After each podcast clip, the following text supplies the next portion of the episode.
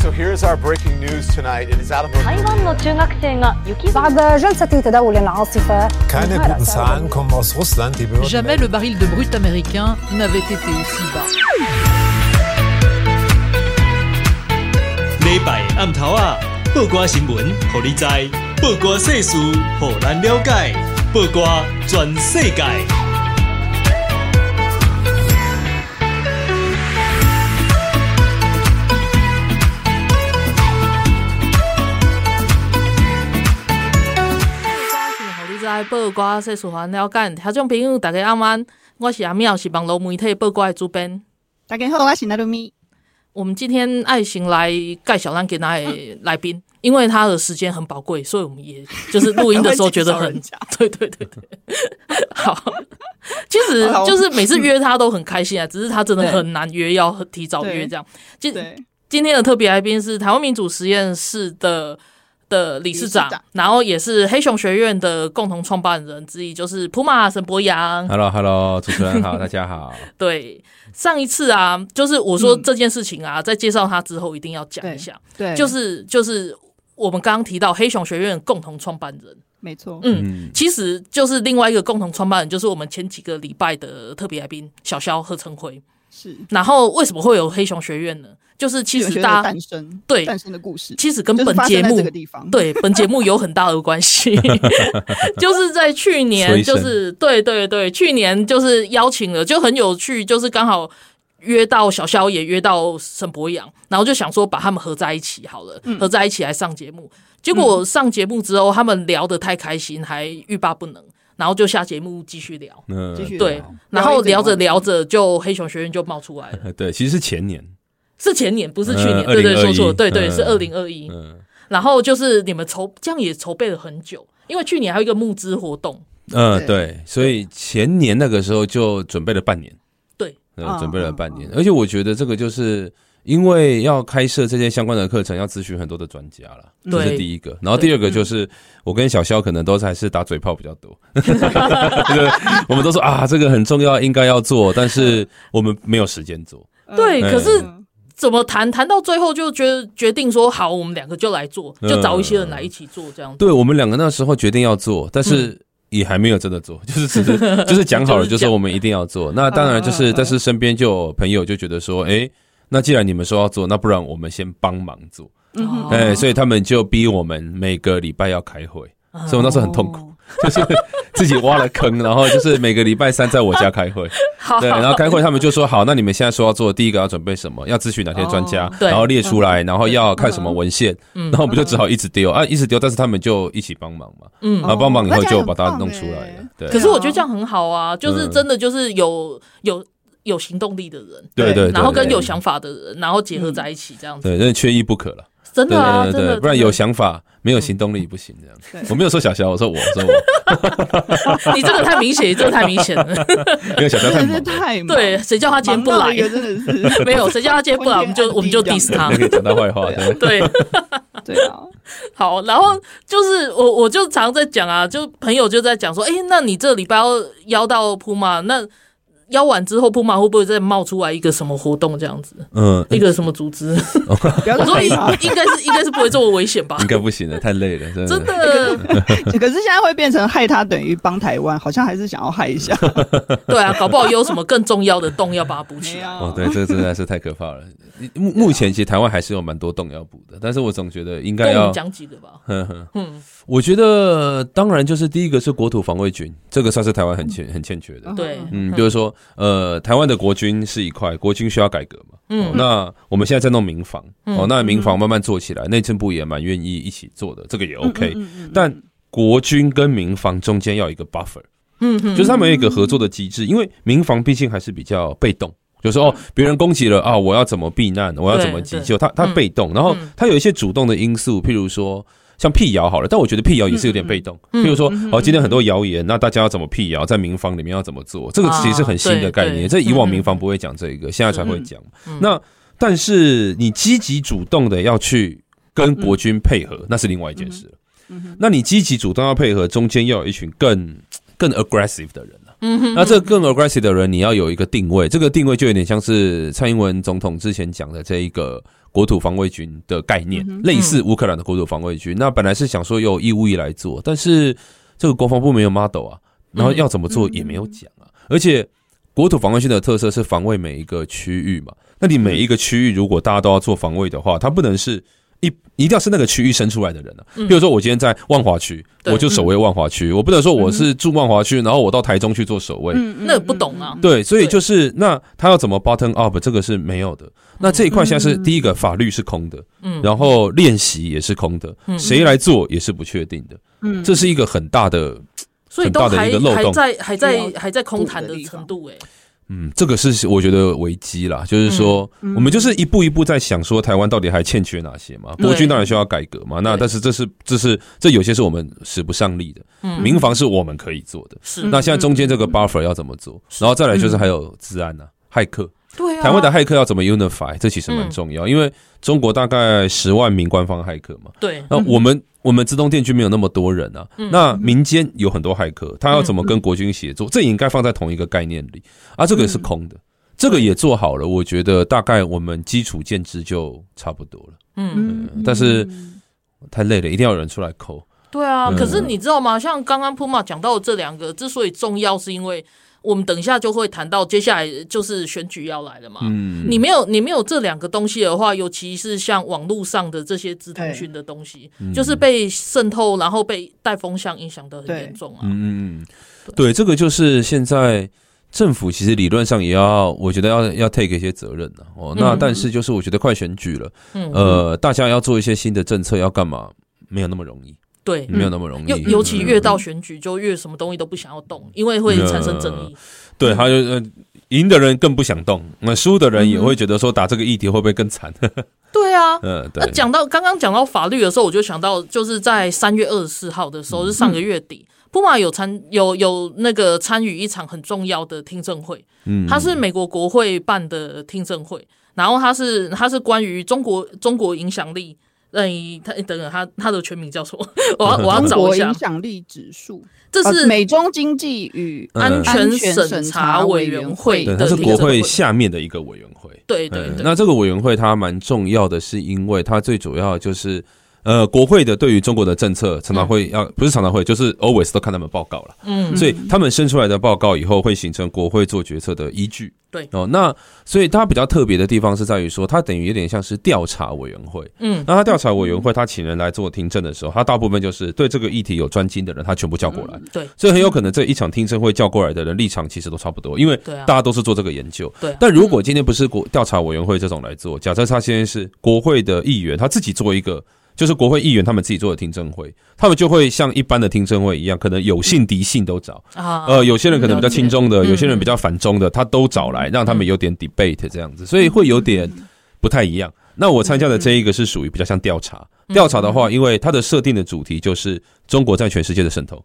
对，他就找各地全世界各各国这样子，他都找有英国，然后澳洲，然后欧洲的也有这样子等等这样子。好像意大利，哎，是意大利吗？还是反正就是有各个国家。对对对对对，澳澳洲其实也蛮重要，因为澳洲澳洲对啊对啊，啊他们也被渗透的很严重。然后英国也有，然后这里面我有听到一个东西，然后也是 Puma 在听证会上面有提到，然后我还是人家问你，我有点忘记了，就是关于法律的部分。嗯嗯，就是就是其实相对于就是其他我们刚刚讲到英国、澳洲，他们被渗透都很严重，被带风向严重。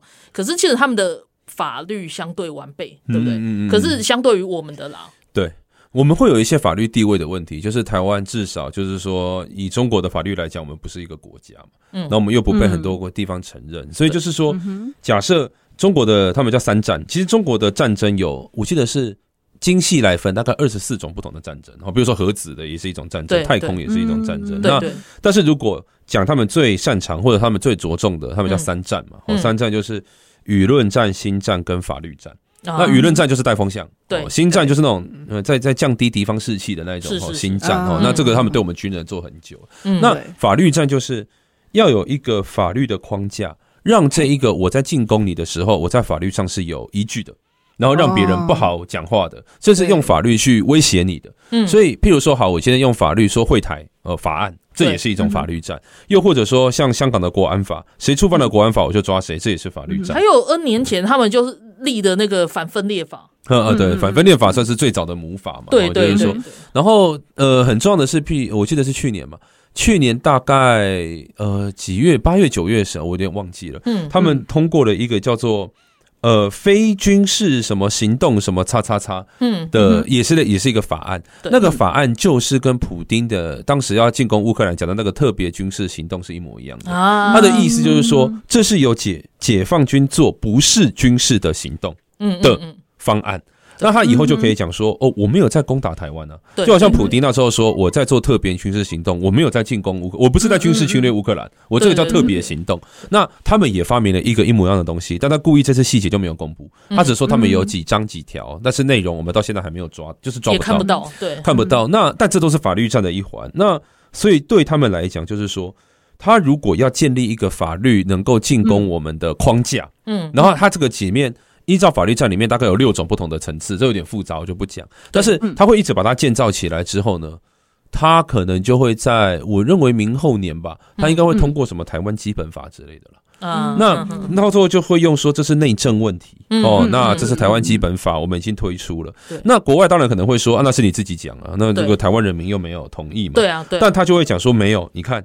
他就会把那个名单摊开，你看多少里长来过我们这边，嗯，多少立委议员来过我们这边，然后最重要、最重要的就是你们的前元首其实都跟我们讨论过，对，真的，真的，真的，所以这就是最大的问题，就是说大家都会觉得哦，马英九去，然后就是反正他就是呃，可能很可笑，呃，或者说对，然后再遂行他自己的什么意志，但其实对中国来讲，这就是法律战，因为我以后就可以宣称我跟马英九谈过了。哦，那所以我也很怕，和譬如说，假设我们他以后印尼还要说要见蔡英文，那也会是一个一，那会是一模一样的问题，就是他就是在建立这样的一个框架。对，那按照他们的术语，就是哦，从这个庶民到天子，我都协调过了，我协调完之后才生出这个方案，这不是我随便推出的。对，那到时候他可以跟国际讲说，所以在这个框架里面，哎，我们是跟台湾人民谈过，哎，嗯，然后结果是。多数台湾人民，你看我们见了那么多人，是少数那些人有问题。然后我们现在为了保护那些多数人，嗯，然后我们要把这个少数人干掉，然后那就是这些少数人在做挑衅，譬如说黑熊学院哦这样子，然后他们现在就在铺陈这个事情嘛，他们故意把我们讲成民兵嘛，其实这就是这就是舆论战去搭配那一个法律战。所以，那我们如果没有，因为你要去应对法律战，你就是也要有法律战。嗯，对。啊，我们对于中国的法律根本就是。夫之缺乳啊！对啊，而且就是很很旧的，然后而且就是没有没有新的更新版。对啊，所以这就是我们现在最大的问题啊！而且没有人在着重这个事，还还就是要列的时候，然后一有人抗议，一有争议或者什么，他们就缩手了。嗯嗯嗯，这个是我我觉得感到很失望的点啊。所以重点是。立法委员要好好选，好不好？你们选那些什么吴思怀那些，然后你指望他帮你修法吗？怎么可能？对啊，吴思吴思怀不是啊，吴思怀是不分区，但是就是你就是好好选呐、啊。不分区理论上也是选啊，就是你把那个不分区的票给国民党，是、啊、他们就是会派出这种人进去啊。对啊，对啊，所以我们跟中国有利益有牵扯的人太多了，太多了。对，那这个都会导致导致修法的一个一个一个进程上的一个障碍了。嗯、那我在想说，我们的法律到现在如果都还不好好去做的。的话，嗯嗯，这一定会是个问题。其实我们也很缺去 lobby，就是修法的人，不是吗？嗯嗯嗯。对，其实像我以台湾来讲哦，那假设像金明联哦，那可能算是有比较在做这个，或者致宪基金会，对对哦，或者说像之前哦，像我们在推代理人法是波维嘛。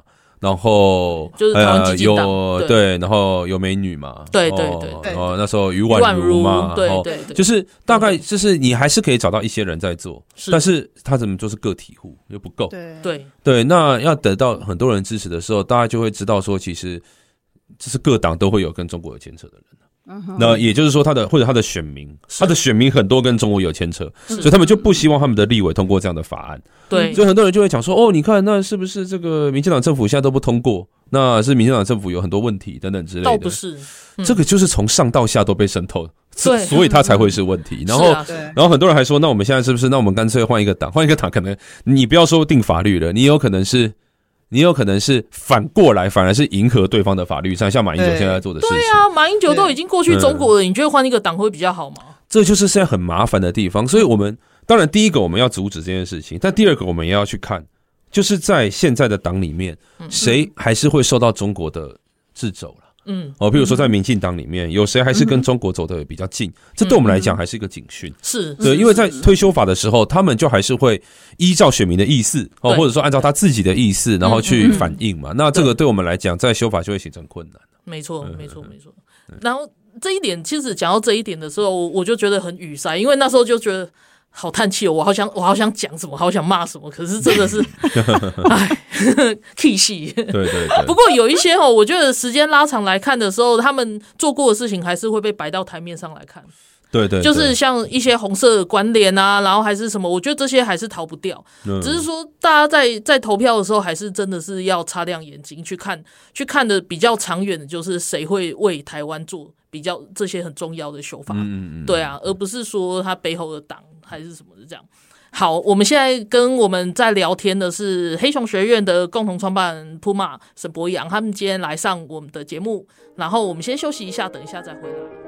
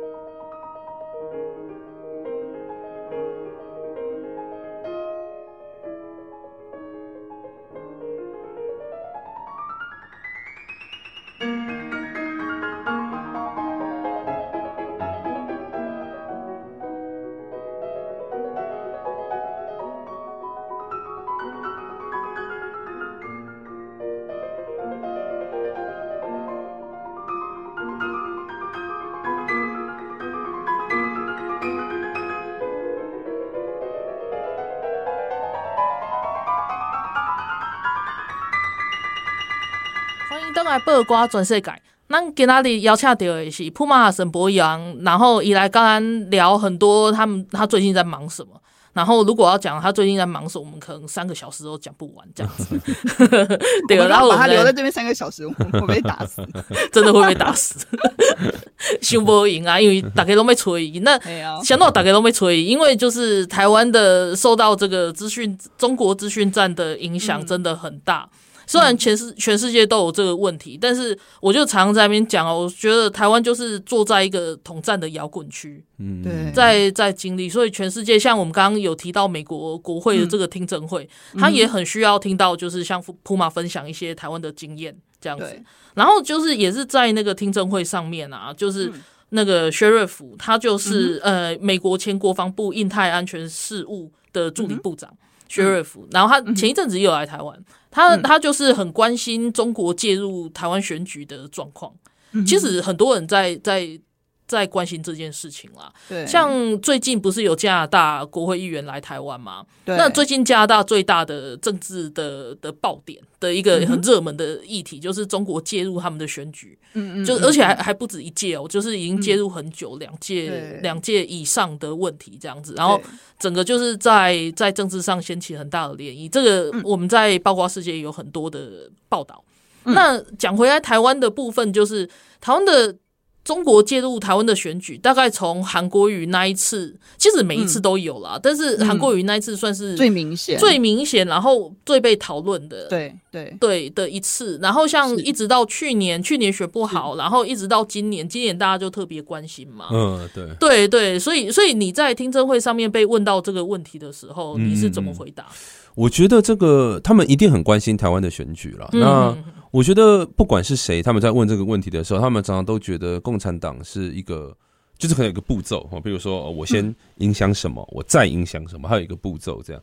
但其实对我们来讲，共产党没有什么步骤跟不步骤，他就是都做，就是他想到什么，他其实都会去做，只是看哪一个会成功，他就继续往下延伸。所以他并不是对他其实有点 try and error，他不是那一种。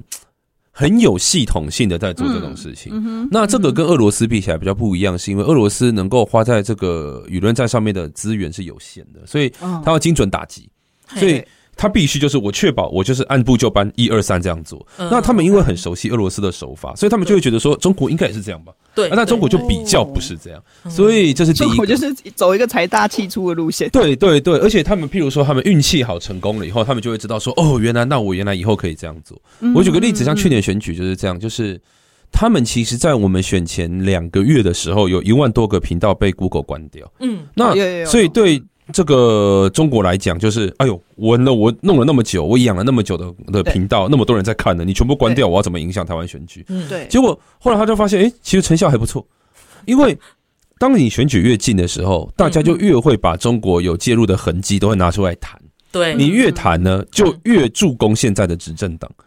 中国就会发现说，如果与其这个样子，如果我这个时候我都不做，但是我前面做很多，对，就是大家还不关心选举的时候，我先铺成很多阴谋论嘛，我铺成的够多了，到时候再一次打下去，而且一次让他们自己烧，那大家也不会觉得是我做的，然后我又真的又有点影响，何乐而不为？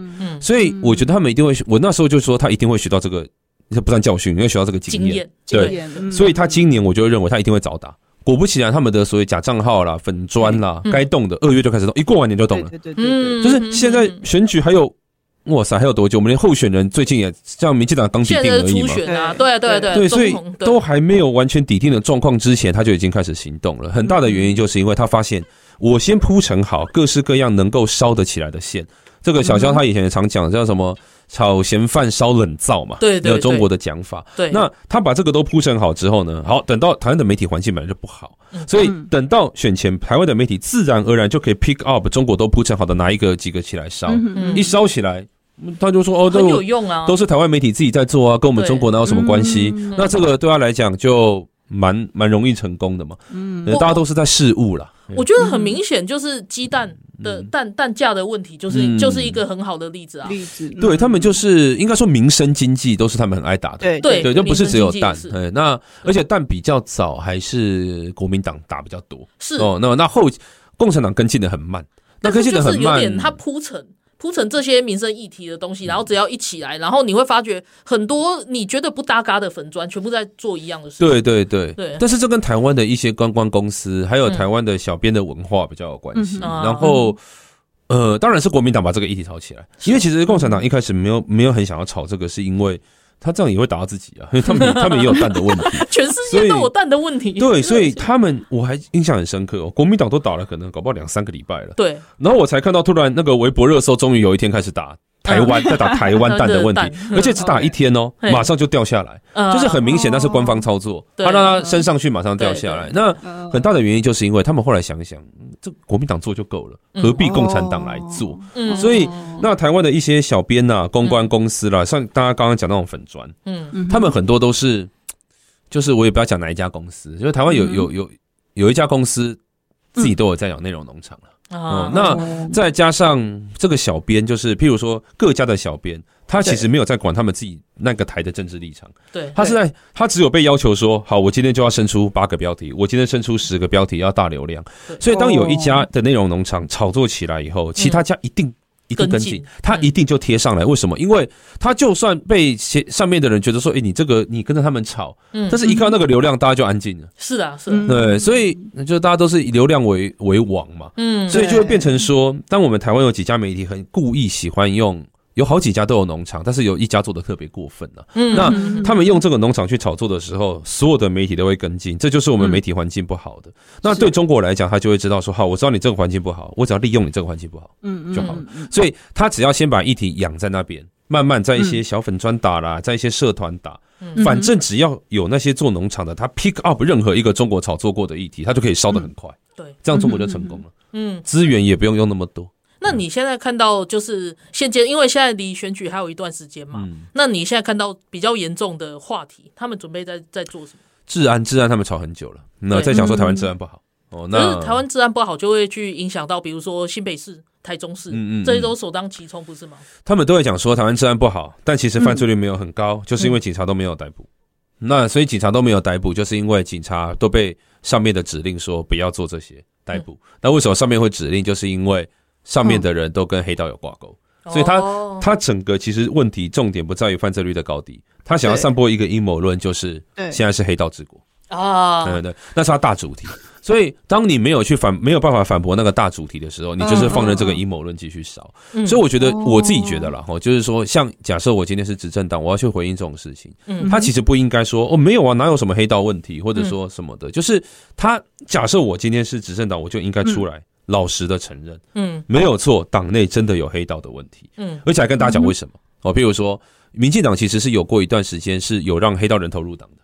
那为什么？就是因为那时候地方你要跑选，你选举你要赢那个国民党的庄脚，那你就要需要大量人头，你需要大量人头，黑道最快了。是的，所以这是第一个。第二个就是，其实。有很多黑道，他洗白之后，他想积极参与政治。嗯嗯哼，所以你就可以大方的告诉大家，在这个历史里面，我们的确有让黑道入党，嗯、这是一个真实的问题。嗯、好，但是我就可以跟人民讲说，第一个，有一些过往的，这就是一种转型正义的问题，就不是说只有我在讲国民党的转型正义，我们民进党自己也有转型正义啊。嗯，我们针对大量人头入党，用这种不够民主的方式，这是我们要改进的地方。哦，所以呢，这个部分我们要用什么什么方案解决？嗯，但是另外也可以告诉大家，当有一些人。他已经走出黑道了，然后他也愿意投身政治了。嗯，那像这样的人，我们是不是应该给予机会？我们应该大家公众讨论一个标准出来，然后把这个标准告诉大家，这就是我们来面对现在大家质疑的方式。其实这样讲就可以把损害降到最低。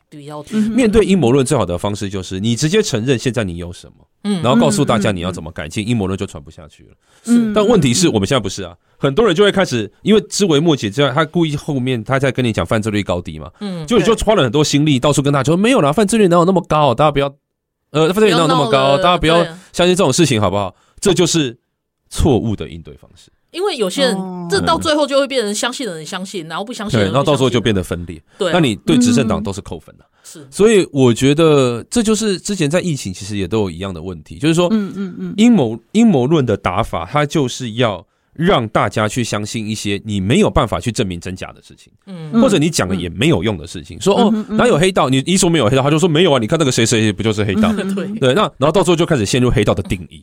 其实黑道超难定义的，黑道是一个很模糊的字眼。你说地方士绅算不算黑道？超多在我们认为黑道的人是完全没有前科的。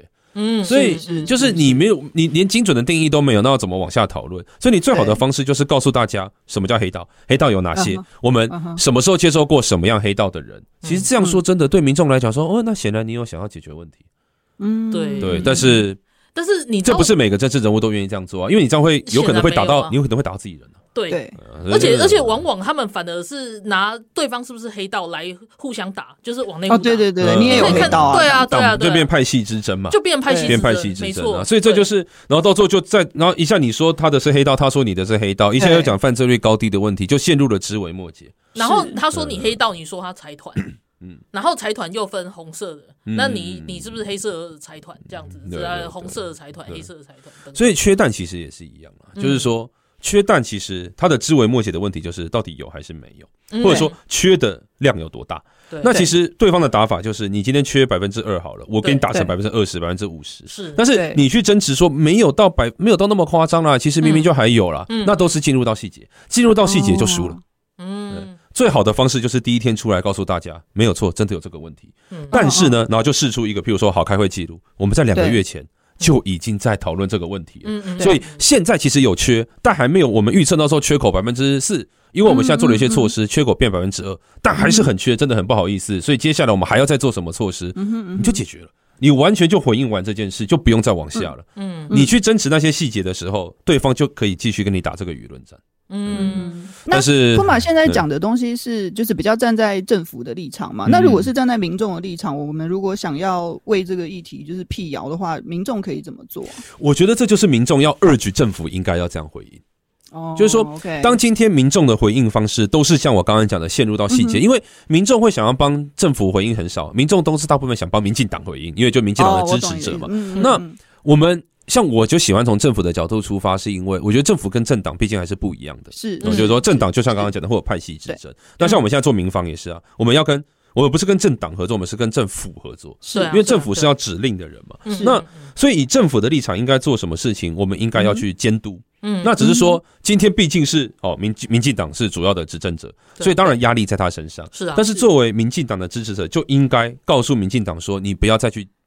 那个坚持在那些细节上面，嗯，你应该大开大合，用好的方式去回应，哈，等等之类的，或者说看到你们在做派系之争的时候，大家反而是不支持的，对，那这样才不会让这种派系之争去影响到政府正常的运作，运作，对，所以我觉得，但有时候就是这样啊，就是。人言人为人为人为言轻，人为言轻呢？对啊，对啊，我我光是写一个黑道的定义在 Facebook 上面就开始被大家攻击啊，就说什么啊，你看在执着什么叫黑道？没有没有，你被攻击不是因为人为言轻，你被攻击是因为你出头鸟，棒打出头鸟。所以就是到最后就是我有时候我也不太知道该怎么办，因为毕竟我不是执政的人嘛。对，那这就是我之前也有跟陈恩讨论过，就是说这台湾最大的问题就是。其实刚刚，因为刚刚娜娜问的很好，就说那民众可以做什么？那刚刚我们说民众其实当然有监督政府的角色嘛，哦，监督自己，我自己很支持的政党，我也要监督他，对对不对？因为政政党是在为我服务，我应该要监督他做得更好。但是其实，在整个民主机制，最能够监督执政党的，就是在野党。嗯，所以照理说，这是在我们刚刚讲的所有的东西，其实在野党应该做。但是我们的在野党非常不正常，我们的在野党根本就不叫在野党。对，譬如说，好，我们公民社会有很多呃，像我们好台全会啊，哦，还有什么各式各样哈，比如说地球公民啊，反正有很多组织嘛。对，每个组织都会认为说，哎，以长远来讲，这个国家可能要做什么，可能做什么，都会我们会有很多建议嘛。嗯，其实一个在野党通常都会看到，哎，对，这个讲的不错，把这个 pick up 起来，然后拿来当做哎去监督执政党的一个谈资嘛。对对对。但我们没有，我们的在野党常常都是。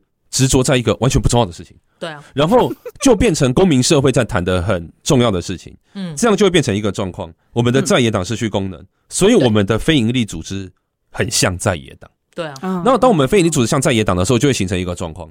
民进党的支持者就会很讨厌这些公民组织。真的，我看到金明脸的时候，金明脸他们常谈的东西都很重要。对，然后，然后他会目标像金管会或者是那个投审会啊，这些其实都是很重要，因为他都试图想要把一些中资的问题挖出来、找出来，或者是根本就是要挡下来这样子。对，结果我就反而会看到我们自己人，就是有一些支持者反而去骂他。然后就会说啊，你干嘛给炮弹给给国民党或者什么？那我现在想说，国民党应该让我他搞，会去拿那些 来来咨询就好了。事实上就不会啊，不然他们根本就是希望中资进来，所以就很容易搞错方向啊。是啊，是啊。但我们也可以很理解这个心情，就是好，我今天是假设我是民进党的支持者，然后我就看到我的党一直被攻击，我当然也会慌，我想要去维护他。他们就会生气。但是这个时候，如果把公民社会当做敌人的时候，其实就不是很合适，因为其实公民社会是跟大家站在一起，因为大家都是想要为台湾好。嗯，所以。就是在野党角色的弱化，就是等于政党失能了。政党失能在台湾变成是一个严重的问题。嗯，呃，那那为什么会这样子？其实还还是跟中国有关系了。我说台湾什么事情到都都变统独问题了。台湾变统的问题就是当我们在野党也都在执着这一点的时候，我们没有办法进入一个正常的民主社会该有讨论的机制。所以其实铺满刚刚也讲到一个重点，就是讲到最后都变成统独的问题。可是你会发觉哦，像那个民众党的学姐，她就说统统独根本就不是议题呀，统独是假议题。那他们就是不专业，所以才会讲这种话。是啊，台湾如果可以先把统独的问题搞搞好、搞清楚，对。对啊，那我们什么东西都可以正常，而不是吗？大家都读，那就可以去谈别的事了嘛？是吗？因为大家有共识嘛？是吗？对，就可以讨论。哎，那我们是要比较偏财团。还是我们要讲究公平正义哦，然后我们要自由市场解决蛋的问题，还是政府要介入，就可以好好来讨论。对啊，对啊，可惜了，可惜。就是有一大堆不正常，所以讲到最后又还是会讲回来选举，就是这样。对了，不过我们现在就是需要休息一下。对，因为刚刚讲很重要的东西，然后今天跟我们一起来聊这些议题的是普玛沈博洋，然后我们下一段再回来，我们先稍作休息。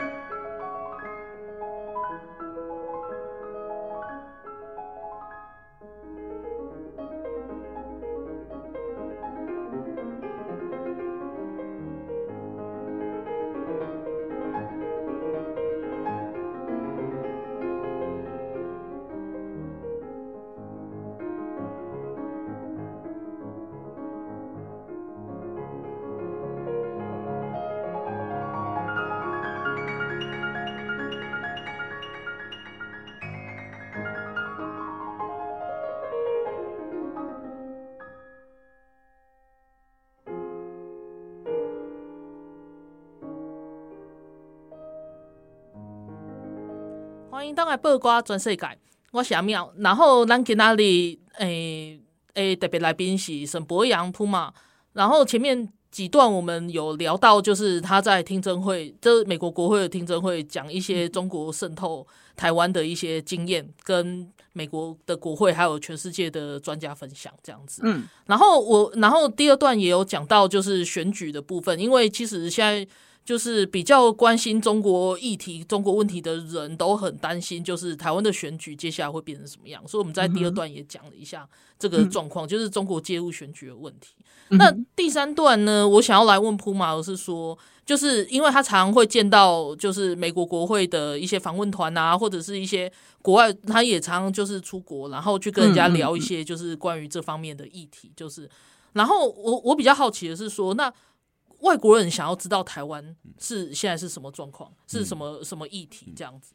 我觉得像外国来讲，像从去年开始到现在来的团真的很多。对哦，像欧洲其实来很多。对对对对。德国我记得就来了四五团，搞不好有。对哦，立陶宛哦，乌克兰也都有来。对对。法国也有来，不过法国如果最近再来的话就尴尬。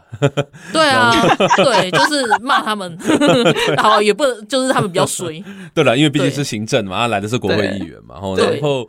呃，那个英国的哦，英国也有来，对，英国也有来。我那次见英国的时候，觉得真的是 gentleman 哦，就是他们超赞的啊，对啊，英国很会讲话，就是是是，就是美国很直来直往哦，那英国其实也很直来，主要是英国的那个那个包装那个话的那种方式很优美，真的真的。真的就是你会觉得哦，这这是英国式生的民主，对啊，对对对对，所以这个。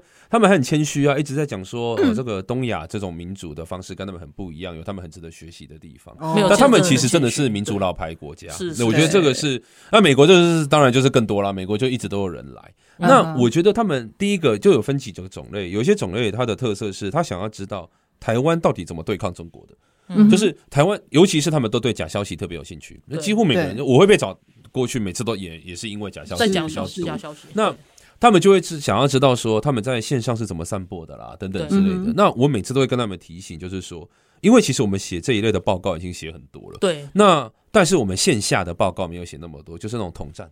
那其实各国都过度忽略统战。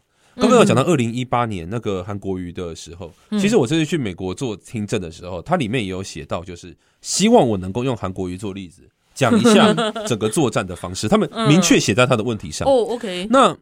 为什么二零一八韩国也很重要？不是因为在网络上铺天盖地的操作而已，嗯，重点是在地面上也在操作。韩粉的操作其实对，就是在地面上哈，不管是这个宗教的团体啦、里长啦，那一个操作是很重要。通常我们会发现，一个谣言会有效，一定是我在身边都听你讲，听我邻居讲，听那一个这个总干事讲，然后我在网络上要看到这个效果才是最好的。嗯，所以这个是他们很容易忽略，但是其实统战活动在各个国家都很严重。所以这也是为什么我后来不断在提醒这件事情以后，大概到第五、第六团来的时候，他们就会开始在问统战的问题，因为他们一定也会回去做功课。对对对对对。那这边也是刚刚前面我们刚刚在闲聊的时候也有提到，就是给大家一个观念，就是说。国会议员其实他们多多少少本来就有可能会有自己的立场，对台湾的立场，没错。那当然也会跟着世界局势走哦，也会跟他们政党的里面的想法走。那他们在走的时候，他可能有个大方向，知道说，哎，现在中国可能是个问题，台湾是一个宝岛哦，这个是而且是我们民主的盟友，他们会有这样的想法。那但是详细台湾的状况如何，然后台湾要怎么做经贸的合作，他们其实不一定那么熟悉。对，有些人很熟悉，有些人是完全不熟悉。所以他对这件事情的熟悉的程度，其实取决于他的助理。对，就像我们在台湾立委，不是都有办公室的主任吗？下面有法案的助理吗？这些人的程度的高低，完全决定他的。知识量，然后另外还有就是刚刚讲的调查委员会，对，调查委员会里面能够调查出来的内容，能够呈现给他的，这也会成为他这个做决定的依据。嗯嗯，所以我们对国会的一个影响，除了我们一般讲的 lobby 之外，就是直接跟国会议员对谈，跟他讲话，还有他们来的时候跟他们聊之外，其实要怎么去跟他们的智库、跟他们的助理们好好的沟通，这个很建立好关系，这其实是非常重要的一件事。他们的助理其实都我认为优秀。而且他们很多助理以后，我觉得也都是政治人物。对，对，所以他们真的就是，他们其实对问，他们有时候来问问题，问的很细。对啊，问的非常细。然后甚至呢，人都已经回到美国了，还在继续寄信跟你要。哎，哎，你们最近像我们之前在写这个代理人法案嘛，嗯嗯，他们就跟我要过。他们委员会有跟我要过，然后我说，可是我我没有时间翻译成英文版。对啊，对啊。他说没有关系，他们有人会看中文，所以。没有诚意耶，对，所以就是对他们来讲，就是这些人功课做得越好的时候，他对台湾的理解会越好。对，像拜登，我们先讲川普，像川普时代的时候，他身边的幕僚群大概有三个，三个不同的幕僚群。嗯，这三个不同的幕僚群有两个幕僚群，其实对台湾就理解很够。是，所以当他今天对有一些事情，他是问到这两个幕僚群的时候，就很容易做出对台湾比较有利的决策。没错。但如果问到一群那个比较不懂的那一群的时候，哎，就会有点出错。嗯，所以这个大家去看一些回忆录什么，可能也可以看到一些蛛丝马迹。这个没错，对对。只是我有些我就不方便在这边讲，但是但无论如何，就是大家再去看这些事情的时候，就是我们平常跟像现在很多记者在台湾，嗯，那对于记者的关关系、跟智库的关系、跟助理们的关系，这都是国民外交的一部分。因为说真的，台湾作为一个国家，很不被承认，我们要跟国其他的地方做外交行为的时候，其实有时候这一点无鬼嘛。就是民间扮演很重要的角色了。那台湾有很多民间的团体，又很忙。那很忙的时候，又像他们这些议员啊，或者助理啊，他们来台湾的时候，他们要来见人的时候，大家又太忙，没有时间见。没有时间见，他就没有时间理解到台湾。对啊，这个就是大家要去取舍的事情。就是虽然我们做一些地方的运动啊，什么其实都很重要，但这条线是真的不能断。对，没错，真的不能断。所以也是呼吁，就是有在做这些的朋友们，多多能够着重这一块，因为这跟我们的。我不得不说，我这次像我这次去澳洲，我澳洲我们是我是去参与这个叫做 Sunnyland Initiative。嗯，那这个简单来讲，就是跟跟安倍有点关系。嗯，因为安倍弄了这个印太战略的这个思维嘛。嗯，比如说我们不要美国当领头羊，我们今天讲民主，不要每次都是美国人讲民主，因为很多人反美嘛。对，那以美嘛。那我们今天明明民主的国家有那么多，是不是其他的民主国家也来？继续来推崇民主的价值，对，就是主动一点，对，主动积极去做这件事。那那这件事情其实就是日本跟韩国，他们觉得他们可以 take，嗯，也就是说，印太战略有分两个层次，第一个层次是战略，就是完全跟军事相关的，嗯，我们今天要怎么去守护区域的和平，不是只有美国老大哥讲了算。安倍那时候的意思就是说呢，日本可以帮忙主导，对，呃，韩国可以帮忙主导，所以才会有日韩和解嘛，对，那。但是这是第一个层次，第二个层次是民主价值，就是我今天区域稳定这件事情，除了军事力量还有外交以外，我还需要民主价值的推广。嗯，在这个世界上，独裁是比民主多了。所以如果说今天都是美国人在讲，大家就觉得很多又是美国，那因为反美移美又出来。但如果是一些日本人出来讲说，哎，亚洲的民主我们现在做到什么程度？我觉得有什么事我可以跟别的国家分享，我可以跟印尼分享，我可以跟越南等等之类的。他们从去年年底到现在开始，日本跟韩国的外交部这个动作超大，而且拨了超多预算在做这件事。那这就是他其实这是印太战略的一部分。对，然后连印尼都开始做。嗯嗯，我那天我我去开会的时候，就有遇到印尼的前外交部长哦，他们就是有在讨论这件事情。对，那他们最期待的事情就是台湾这时候在哪里？是吗？台湾的角色在哪里？就是其实说真的，台湾的民主不不比日本、韩国差呢。当然，像我们的媒体自由度比他们都还要更高啊！哦，我们的我们的 LGBT，我们虽然我们女性的权利说真的，我觉得还是不够了。但是跟日本、韩国比起来，说真的，应该是有比较好的地方。是，所以就是我们到底能够做什么？然后我们要怎么？不只是把经验给别人，我们要怎么去立的这个角色很重要。嗯，但台湾现在陷入一个，这个也不算是情绪，或者说陷入一个，就是因为台湾不被 recognize 太久了。对，所以他们台湾现在最喜欢的事情就是哦，大家都来看我们，嗯，然后大家都在 recognize 我们，嗯，然后大家就会觉得哦，你看我们台湾这边做的不错，那边做的不错，然后但是久而久之，大家会说好了，我已经知道你做的不错了，我现在要知道的是，你除了做的不错之外，你可不可以完全就是占一个战略的角色，对，去做更多其他事情，没错没错，但是这一点重要，这一件事情比较少人愿意做，对，因为可能也没有。有几个大使哦，就台湾有几个大使，嗯，这件事情已经开始做了，而且做的不错，对对对，这而且是很有想法的哦。但是当然，外交体系还是有一些 bureaucracy 哈，所以就是，但是有几个我觉得已经做的非常好，但是不能只有。大一大使，民间要做是啊，对，那民间要怎么去 take up 这个 role？我觉得是台湾现在蛮重要的课题，不然的话会形成一个状况，就是因为大家一直来嘛，好，譬如说大概从两年前开始，国外的使团就一直来，对，然后来的时候就问说，哦，台湾怎样？然后他哦，台湾很好，台湾很好。但他下次来的时候，因为你前面已经讲过了，嗯，那你就要你要新东西嘛，对啊，那你要新东西的时候呢，大家就可以开始没有，就台湾这大概好的地方我已经讲完了，那没有新东西哦，我们台湾会有一个。问题，隐恶扬善。嗯，我觉得这个就是受到这种华奴儒的影响，影响，其实真的不行，你知道吗？真的不行。对啊，对啊。然后就会开始，我必须说有点碰红。嗯，明明没有做的那么好的，说自己做的讲的很好，对对。然后这时候会形成一个关键问题，就是这一年以来来的人回去以后，他会，然后因为助理开始要资料嘛，对，说哦，你们之前讲那个什么什么要资料，他说没有啊，台湾这个没有做到吧？嗯，那为什么那时候遇到这些非营利组织或者遇到官员都这样讲？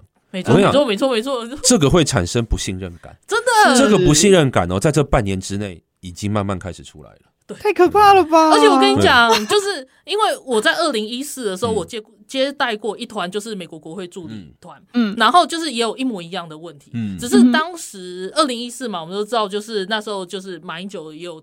马英九执政执政的时候，然后他们就是有很多很那个崩，很很多很碰轰的东西，或者是说他们根本就不想去接触，然后结果他们来台湾之后，我们就大家从北到南全部看过一轮，然后也找一些人去谈这样子，然后他就会觉得说，哈，跑这一趟就是比跟 TACRO 当时的 TACRO 就是就是可以聊的东西，然后可以知道的东西是完全不一样。是啊，是啊，对啊，然后他他也会很直接的问说，那。那美国这边要怎么看待台湾？还是说可以直接怎么样的帮忙，或怎么样？他就会很很直接、很直白的在问这些问题。然后，然后就是像刚刚 Puma 在讲到，就是这些国会助理真的非常专业，嗯，而且他们有一些现在已经是政治人物了。对啊，对啊，对啊，对，就是对啊，就是会会会，啊，不然他也会转出去到智库工作。是啊，智库又会写出一些重要的报告。没错，所以像你大家看这次国防授权法案，他们为什么开始说美国说他知不知道派人在这一边？没错，就是因为。他发现我直接听你讲不准，而且他很直白，就讲说他要派人来台湾学中文。对对对，然后不只是，而且不只是学中文哦，他又是说当地的政治要学我们的政治政治历史，然后中文都要学。对对，这些都可以在国防授权法里面看到。可是那时候我的解读就是，这是我个人解读，但我不知道准不准。但是从我这几年的经验来讲，我觉得那是有点不信任感。所以他是还是想帮你，因为他认为民主价值我们是站在一起的，但是。有时候你讲的为什么跟我看的会不一样？对啊，这个在军中也常见。对，他们跟国防部打交道，可能也会有这个问题。我相信，所以就会变成说，当我们今天这件事情没有搞定的时候，台湾现在真的是在国际认同的高峰。